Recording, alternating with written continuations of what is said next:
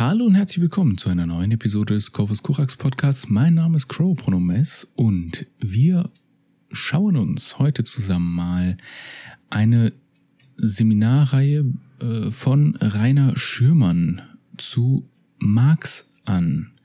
Ja, mir ist aufgefallen, äh, dass ich es tatsächlich erfolgreich geschafft habe, größtenteils äh, bisher Marx zu meiden, was mitunter daran lag zeitweise, dass ich einfach keine Lust auf bestimmte Diskussionen hatte, die es leider immer gibt, wenn man über Marx spricht. Nicht unbedingt von Leuten, die sagen, oh Marx, das ist doch Schwachsinn, sondern vielmehr, die gerne zehn Stunden damit verbringen, einzelne Textstellen äh, auseinanderzunehmen, um sie möglichst gut in ihre eigene Marx-Auslegung reinzuquetschen. Das ist etwas, an dem ich wenig Interesse habe. Nicht äh, der Teil, wo man sich die Textstellen anguckt, sondern wo man versucht, sie in eine vorgelegte Interpretation hereinzuzwängen. Deswegen ist das hier, das, was Rainer Schürmann hier äh, aufbereitet hat, glaube ich auch etwas, was für mich sehr nützlich war und eben auch entsprechend eine gewisse Sympathie äh, geweckt hat. Und zwar versucht Rainer Schürmann, Marx zu lesen, getrennt vom Marxismus. Ja, das war mir recht sympathisch. Deswegen schauen wir uns das jetzt an. Über Rainer Schirmer gibt's leider, soweit ich gesehen habe, äh, gerade im deutschsprachigen Bereich, aber auch im englischsprachigen nicht so viel online, was ich ein bisschen schade finde, weil äh, ich habe ihn schon einmal benutzt bei meinem Video zu äh, Foucault und dem anarchischen Subjekt. Wer die nicht kennt, kann die Episode gerne noch äh, sich einmal anhören. Und ich denke, Rainer Schirmann hat viel zu bieten. Ich hoffe, äh, dass ich euch da eventuell von überzeugen kann, damit vielleicht ein bisschen mehr Aufmerksamkeit in seine Richtung geht, auch wenn er, soweit ich weiß, nicht mehr lebt, glaube ich zumindest. Die Seminare werden trotzdem noch Stück für Stück äh, ins Englische übertragen und rausgebracht und so weiter. Ja, kommen wir doch einfach mal zum Text. Ich werde das oder die Seminarreihe in zwei Teile teilen. 50-50 ungefähr.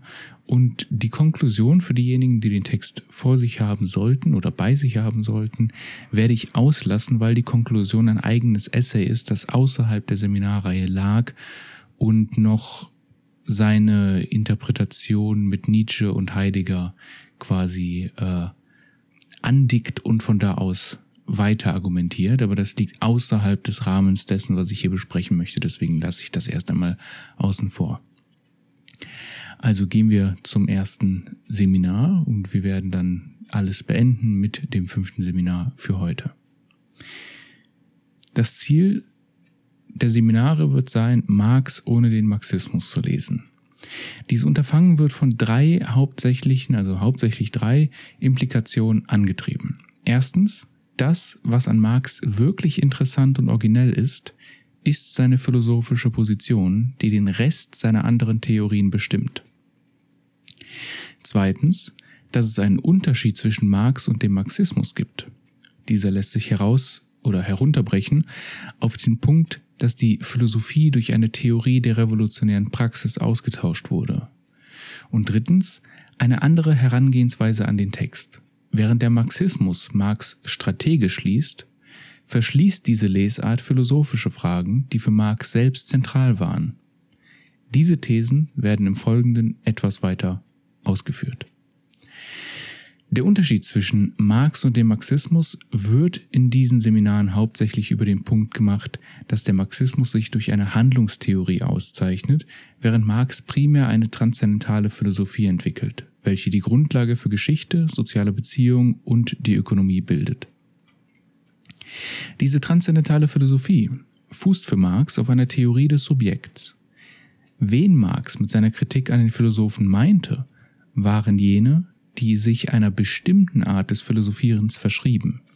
Er kritisierte jene, die die Welt nicht auf das Fundament individuellen Handelns, sondern des Geistes reduzieren. Außerhalb dessen ist, entgegen der Behauptung mancher Marxistinnen, eine marxische Philosophie problemlos denkbar, sogar wichtig gedacht zu werden. Wenn wir Marx als transzendentalen Philosophen begreifen, bedeutet das, dass wir sowohl Althusser's epistemologischen Strukturalismus wie auch dem humanistischen Marxismus der kritischen Theorie widersprechen werden.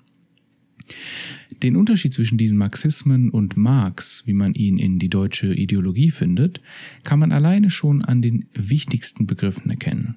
Für den Marxismus stehen Klassenkampf, Entfremdung und dialektischer Materialismus im Mittelpunkt, während der Marx der deutschen Ideologie auf beinahe jeder Seite auf das arbeitende Individuum, die Subjektivität sozialer, politischer und ökonomischer Kräfte besteht.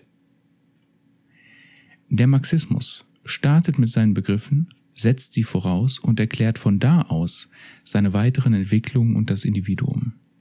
Marx hingegen erklärt diese für den Marxismus als selbstverständlich gedachten Begriffe erst durch die Praxis des Individuums.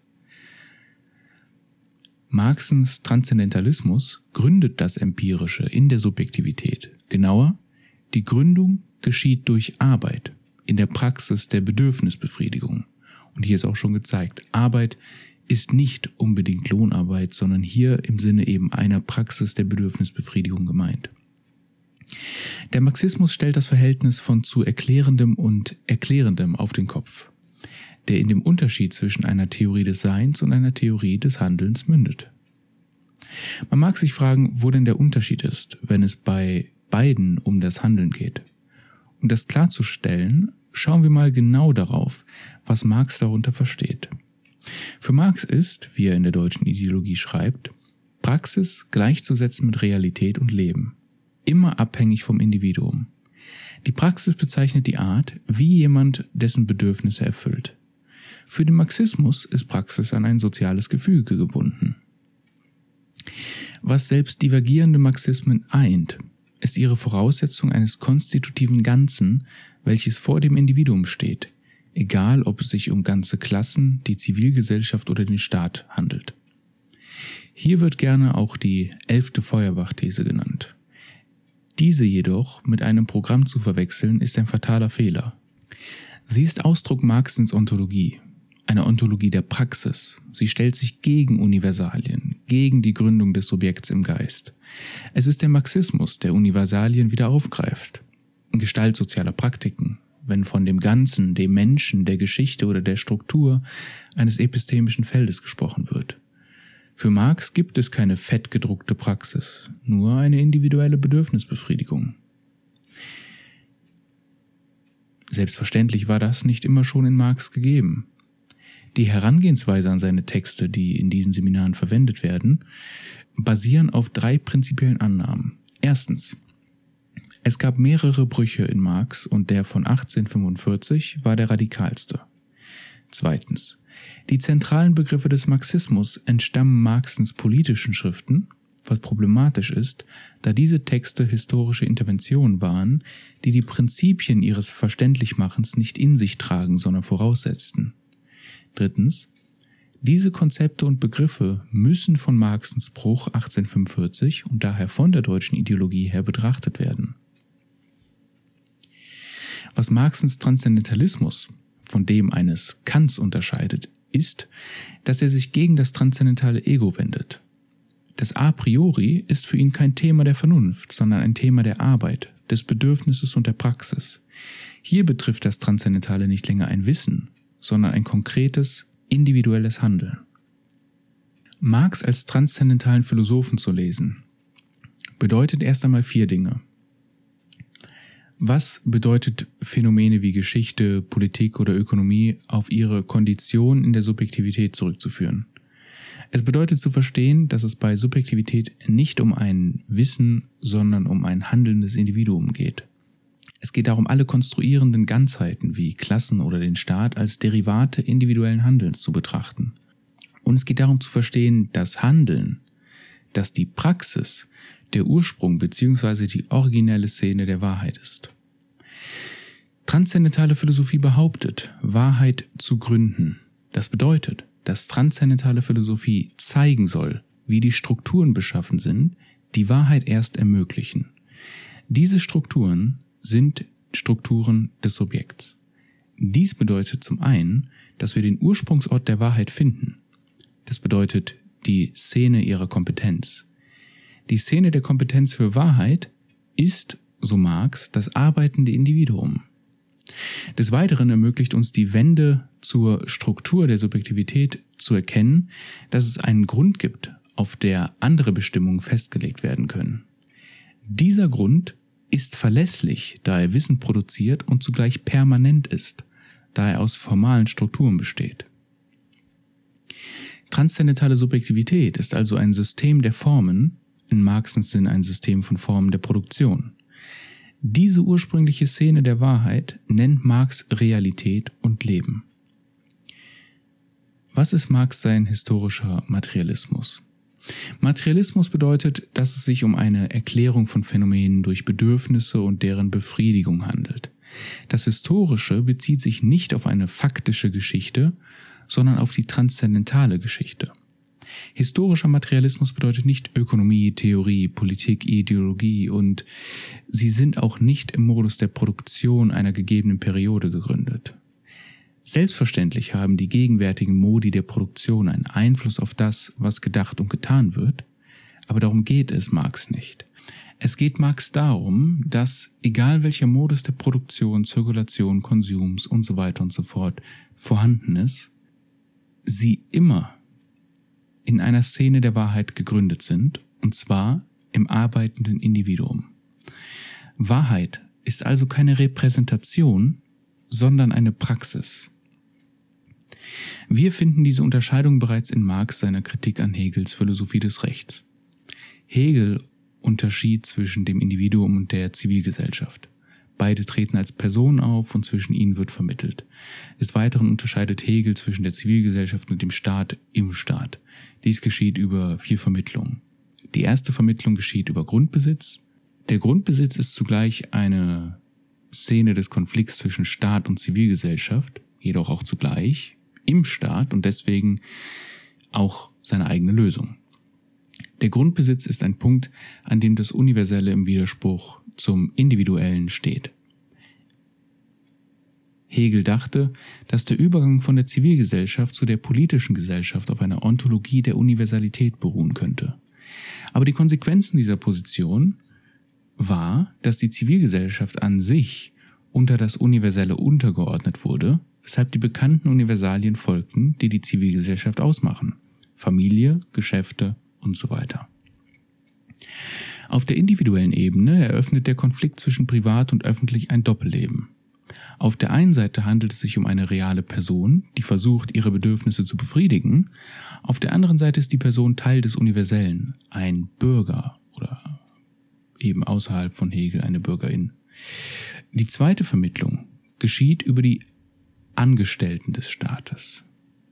Hier ist es die Bürokratie, die die Vermittlung zwischen Zivilgesellschaft und Staat ermöglicht. Die dritte Vermittlung finden wir in der Kritik der Ökonomie. Hier zeigt Marx, wie die Verwandlung von Land in Eigentum aus der Unabhängigkeit des individuellen Eigentums ein absolutes macht. Eigentum hat eigentlich den Zweck, den freien Willen auszudrücken, da doch die gesamte Gesellschaft von Land abhängt, tut sie das im Falle von ländlichem Eigentum nicht. Hier wird also privates Eigentum Ausdruck des Universellen. Die vierte Vermittlung sind die Wahlen. Hier wird klarer als sonst, wo das Individuum als Mitglied des Staates betrachtet wird. Also wird hier das Universelle direkt als Essenz des Individuums behauptet. Für Hegel war die Wahl eine Lösung für ein Problem. Entweder nehmen wir alle am Staat teil, was nicht möglich ist, zumindest für Hegel, oder nur manche und dann eben als Repräsentanten. Marx zerstört die Illusion, die hierdurch errichtet wird. Denn für Hegel ist das Individuum hier ursprünglich vom Universellen getrennt und muss erst durch eine Vermittlung damit wieder zusammengebracht werden. Marx hingegen antwortet darauf, dass nicht alle Individuen am Staat teilnehmen, aber der Staat Teil des Individuums ist. Das ökonomische Manuskript hat jedoch noch das Problem, dass eine universelle Essenz vorausgesetzt wird. Ein ähnliches Problem gibt es mit Marx seiner frühen Kritik an der Entfremdung. Der Grund dafür ist, dass Marx sich in der Sprache Feuerbachs bewegt, um Hegel zu kritisieren, wobei Feuerbach selbst Hegelianer war. Dennoch werden hier die Grundlagen geschaffen, um später den Hegelianismus zu überwinden. Entfremdung wird hier zwei Dinge bedeuten. Zum einen würde es eine Trennung bedeuten zwischen dem Individuum und dem, was genuin menschlich an ihm ist. Das bedeutet, das erste Ziel würde es sein, allen bewusst zu machen, dass sie Teil derselben Kollektive sind. Zum anderen würde es bedeuten, dass es im Individuum selbst eine Art Trennung gibt. Das Individuum ist gespalten, zur Hälfte privat, zur Hälfte öffentlich. Diesbezüglich würde es die Aufgabe sein, Qualitäten wie Spiritualität oder menschlichen Stolz zu affirmieren. Religion ist ein Beispiel für den ersten Fall der Entfremdung. Wir schreiben einen Gott alle genuin menschlichen Eigenschaften zu, die wir eigentlich haben, und lassen uns um Gott kreisen, solange wie wir nicht um uns selbst kreisen. Es sind Eigenschaften wie Intelligenz, Sensibilität, Liebe, freie Disposition und so weiter. Dies sind die genuin menschlichen Fakultäten, die menschliche Universalität. Marx möchte radikal sein, und radikal bedeutet etwas an der Wurzel zu packen. Für den Menschen ist der Mensch selbst die Wurzel. In anderen Worten, die Wurzel eines Individuums ist der Mensch als etwas Universelles. Der Mensch ist nicht sein eigener Grund, sondern die menschliche Spezies, und diese führt alle möglichen Prädikate zusammen, die einen Menschen definieren können, von denen ein Individuum nur manche annehmen kann. Ja, Peter ist ein Mensch, aber ein konkreter Peter wird nicht alle Eigenschaften erfüllen, die ein Mensch potenziell erfüllen kann. Die Spezies ist unendlich, aber das Individuum endlich. Man kann hier sehen, wie sich das Problem der Universalität, das Problem der Repräsentation, erneut eingeschlichen hat. Dies ist das Problem des frühen Marx. Aus diesem Grund gibt es noch die zweite Fassung der Entfremdung, das generische Sein als Entfremdung des Individuums. Marx schafft es, sein Problem zu lösen, indem er sich die Frage stellt, wie es für Feuerbach möglich sein kann, die Theologie in eine Anthropologie zu verwandeln. Das heißt, wie kann Bewusstsein einmal die Schemata der Religion und ein anderes Mal die Schemata der Anthropologie entwickeln, die der Religion gegenüber kritisch sind? Es ist möglich, weil Selbstbewusstsein das kreative Prinzip der religiösen Repräsentation ist, aber als Bewusstsein, das sich selbst externalisiert wurde. Wenn das Selbstbewusstsein sich selbst wiedergeholt hat, wird es zur Kraft, die über die Schöpfung der Selbstentfremdung herrscht. Damit soll gesagt sein, dass die Frage des Bewusstseins nicht einfach durch Repräsentation geklärt werden kann. In der deutschen Ideologie wird Marx zu dem Schluss kommen, dass es nicht der Staat ist, der das Individuum spaltet, sondern die Arbeit. Arbeit wird als etwas Getrenntes und etwas Trennendes erscheinen. Der Staat war immer noch ein weiteres Universal, in welchem das Individuum sich von sich selbst entfremdet hat. Im letzten Abschnitt des ersten Manuskripts 1844 entwickelt Marx die Konzepte Vergegenständlichung, Entwirklichung, Entfremdung und Entäußerung. Die Kritik an der Arbeit in diesem Text ist eine humanistische, da die Kritik sich darauf bezieht, dass dem Menschen dasjenige weggenommen wird, was sein eigen ist. Der Mensch verliert, so die Kritik, durch die Arbeit seine Essenz. Entfremdung ist hier ein Prozess zwischen Individuen, wo einer einen Teil des anderen wegnimmt. In diesem und gleichstimmigen Texten ist ein doppeltes Konzept des Menschen am Werk. Eines ist feuerbachisch und richtet sich nach dessen Begriff des Gattungswesens. Heißt, hier wird der Mensch von seinen universellen Qualitäten entfremdet. In der Praxis drückt sich die Universalität über die Bedürfnisbefriedigung aus, da sie das Leben erhält. Das Erschaffen einer Welt der Dinge ist Beweis für den Menschen selbst, dass er ein bewusstes Gattungswesen besitzt, so Marx. Dieses Gattungswesen wird ihm jedoch genommen, wird entfremdet, wenn er das von ihm Geschaffene weggeben muss, um sein individuelles Leben zu erhalten. Im zweiten Fall des Konzepts geht es nicht mehr um das Universelle, hier wird die Arbeit durch ein anderes Individuum entfremdet. Die Arbeit kann hier nur als entfremdet erscheinen, wenn sie einem anderen gehört. Es geht um die einzige Bedingung der Entfremdung. Hier wird transzendentalistisch gesprochen. Das Individuum ersetzt nun das Gattungswesen, was die Basis Marxens Kritik an Bruno Bauer und Max Stirner in der deutschen Ideologie sein wird.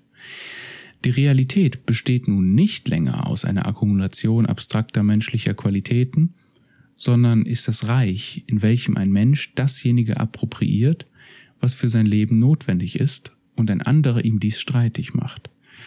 Von hier aus ist auch das Gerede über eine menschliche Natur, wie auch das Gerede über Gott religiöse Rede. Die Götter waren nie die Herren der Arbeit, genauso wenig wie die Natur. Die Doppelung des Konzepts ist bei Marx aufgrund der logischen Klarheit möglich. Während für Feuerbach das Gattungswesen so funktioniert, dass das Individuum als Partikulares einen Teil am Menschen hat, aber nicht alles abdeckt, gibt es immer ein anderes Individuum, das die anderen Teile des Menschen abdeckt, wodurch so die Universalität ausgedrückt wird. Heißt, wenn Hitler gerade nicht lebt, gibt es immer jemand anderen, der quasi Hitler ist. Bei Marx gibt es diese Versöhnung im generischen Sein nicht. Es gibt keine universelle Realität außerhalb der Individuen, welche ihnen ihre Prädikate verteilt und auf abstrakte Art und Weise ihre Bedürfnisse befriedigt.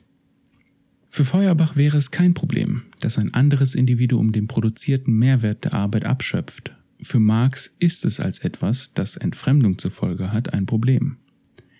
Feuerbachs Genus ist im Kapitalismus das Geld, das Geld besitzt die Fähigkeit, über das Individuum hinaus allem, was ist, arbiträr Prädikate zuzuschreiben, und das Individuum ist lediglich der Ort, auf dem sich das Geld realisiert.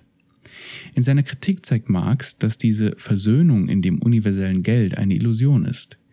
Jedoch ist dies, was in der Bourgeoisgesellschaft geschieht. 1844 begann Marx seine wirtschaftlichen Studien und entdeckte Feuerbach. Aus diesem Grund kommt es zu dieser Zeit zu diesem doppelten Begriff des Menschen. Der Mensch als abstrakte Realisierung der Totalität der Attribute in der Zivilgesellschaft und der Mensch als konkrete Realisierung dieser Attribute in jedem Menschen individuell. Im ersten Fall ist Arbeit im hegelianischen Sinne negativ, also ein Prozess der Objektivierung. Über Feuerbach soll diese Arbeit konkret gemacht werden, wodurch konkrete Arbeit zur Realität bzw. zur realen Objektivierung wird. Das transzendentale Konzept der Arbeit kündigt sich hier zwar an, wird aber erst nach dem epistemologischen Bruch 1845 expliziert. 44 hat Marx noch zwei Konzepte der Arbeit, die unversöhnlich sind. Generische Arbeit und individuelle Arbeit. In der generischen Arbeit objektifiziert sich das Bewusstsein in der Struktur der Arbeit. Entfremdete Arbeit ist hier der Moment, in dem man zum Arbeiten gezwungen wird, damit man überlebt und nicht arbeitet, um sein Bewusstsein in der Arbeit freizusetzen. Dieses Konzept der Arbeit ist universell oder universalistisch. Individuelle Arbeit ist nicht universell, da es ihr um die individuelle Bedürfnisbefriedigung geht. Der Unterschied zwischen generischer und individueller Arbeit ist der Unterschied zwischen Irrealität und Realität oder Ideologie und Realität. Unter all den Proklamationen, dass Marx der westlichen Philosophie ein Ende setzt und so weiter, ist wohl der epistemologische Bruch Althusers am bekanntesten. Er soll im Folgenden anhand von fünf Punkten zusammengefasst werden. Erstens. Der Bruch begründet eine neue Wissenschaft, den historischen Materialismus. Es geht also um die Antagonismen, die die Geschichte vorantreiben, um die Modi der Produktion, um die Organisationsstrukturen der Gesellschaft, um den ideologischen Diskurs, der eine Gesellschaft zusammenhält, kurz um die Gesellschaft. Aber hier ist im Gegensatz zu Althusers Behauptung kein Bruch zu erkennen, weil in dem hier beschriebenen die Problematik der Neuhegelianer, die Problematik der Universalien, unberührt bestehen bleibt. Zweitens, der Bruch soll sich auf einen Unterschied zwischen den zwei Problematiken des ideologischen und des wissenschaftlichen beziehen. Mit Marx soll es zum ersten Mal möglich werden, nicht einfach Ideologie zu kritisieren, sondern Ideologie als Ideologie zu sehen und von diesem äußeren Standpunkt aus eine Kritik zu formulieren. Wo man sich dabei befindet, also wo dieses Außen sein soll, ist unklar. Es ist jedoch klar, was man kritisiert. Was jedoch nicht haltbar ist, ist die Behauptung, der Bruch würde Marx gleichzeitig zum arbeitenden Individuum und zur Problematik des wissenschaftlichen Marxismus führen da letzteres mit dem dialektischen Materialismus immer noch an den Universalien festhängt. Drittens. Der Bruch muss für Althusser jedoch sowohl das ideologische wie auch den wissenschaftlichen Marxismus erhalten, da die Ideologie einem sagt, was die Gegenwart vom allgemeinen Mann hält und über den wissenschaftlichen Marxismus dieser allgemeine Mann in einen Modus der Produktion übersetzt wird. Deshalb ist der Bruch jedoch kein Ereignis, sondern ein konstanter Prozess. Viertens. Der epistemologische Bruch hat einen Raum eröffnet, der der einzige Raum ist, in dem Wissen produziert werden kann. Gesellschaft und Geschichte. Hier muss man jedoch sagen, dass dieser Realismus der Universalien, der allgemeine Regeln der Entwicklung entdecken möchte, deutlich mehr nach Engels als nach Marx klingt. Diese Haltung läuft vollkommen Marxens Ansatz in der deutschen Ideologie gegen den Strich. Fünftens. Der epistemologische Bruch ist theoretisch. Er ist eine Kampfansage gegen alle ideologischen Konstrukte, die auf dem Feld des Wissens, also Gesellschaft und Geschichte, Wissen behaupten. Das bedeutet, der Bruch erlaubt es uns nur Urteile über ideologische Konstrukte zu fällen und sie deshalb abzulehnen. Diese kurze Rekonstruktion sollte zeigen, dass das Gerede von Über- und Unterbau sowie den anderen Strukturen, die der Marxismus identifizieren will, nichts weiter als eine neue Version des Realismus der Universalien ist. Diese ganzen strukturellen Annahmen sieht man bereits in Engels Unverständnis Marxens, wenn er versucht zu erklären, es ginge darum, Vorstellungen nachzuvollziehen, indem man einfach die ökonomischen, sozialen und politischen Strukturen einer Epoche versteht. Marx Radikalität liegt derweil darin, dass er dieses Verhältnis umkehrt und diese Strukturen aus der Realität, aus der Arbeit der Menschen her versteht.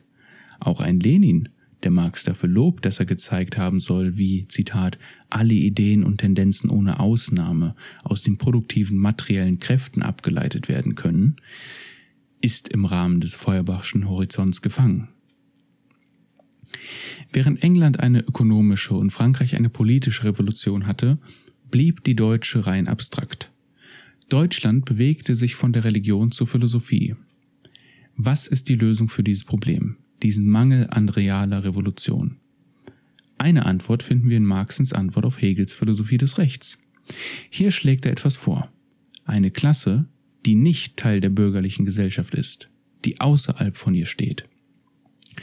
Es soll also durch diese Klasse ein Widerspruch erzeugt werden, da die Klasse aus der Gesellschaft kommt, ohne Teil von ihr zu sein. Es ist wichtig, dass die Logik hier dem Widerspruch folgt, da die abstrakte Revolution Deutschlands auf dem Widerspruch fußt.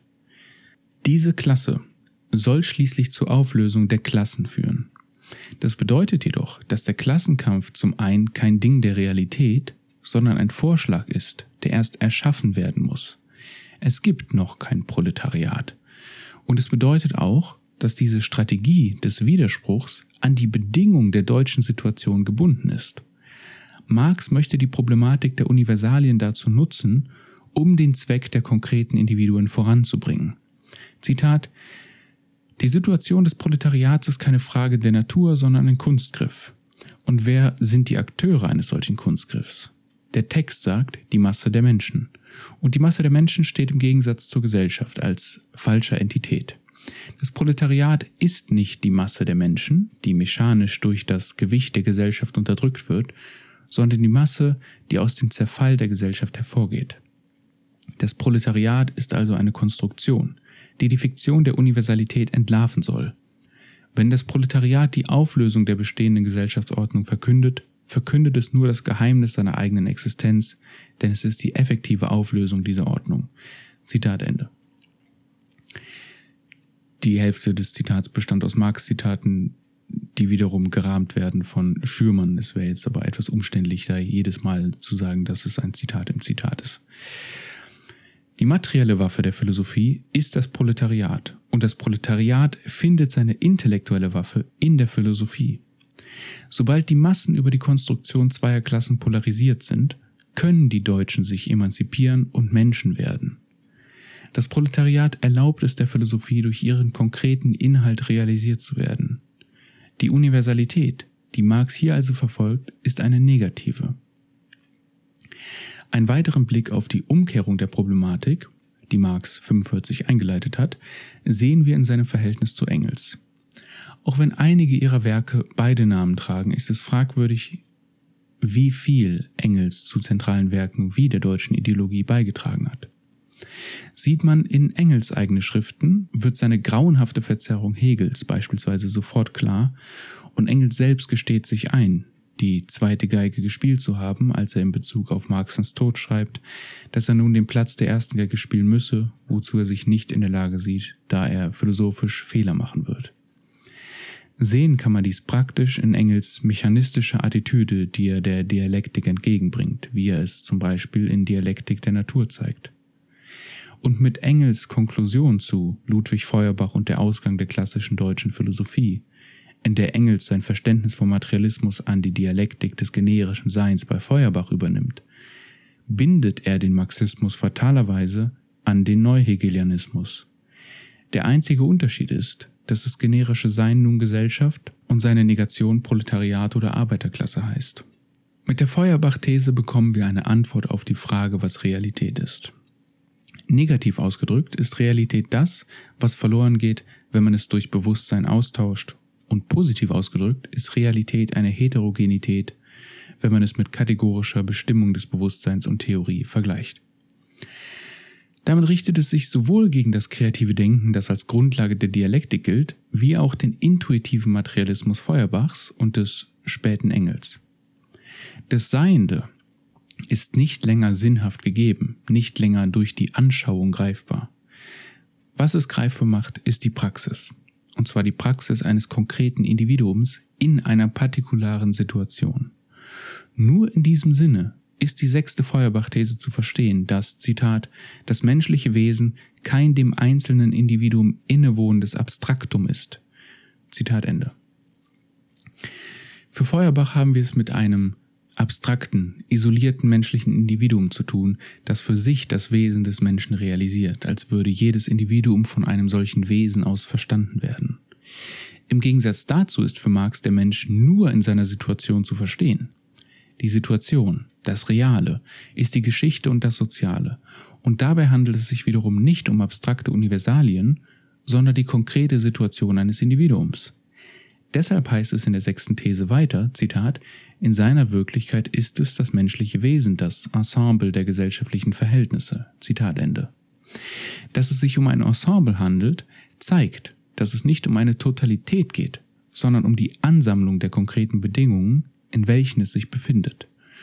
Und hier können wir auch verstehen, was Judith Butler, im, wer sich an die erste Episode zu Butlers äh, Unbehagen der Geschlechter erinnern kann, was sie damit meinte, dass ihr genealogisches Projekt der Geschlechter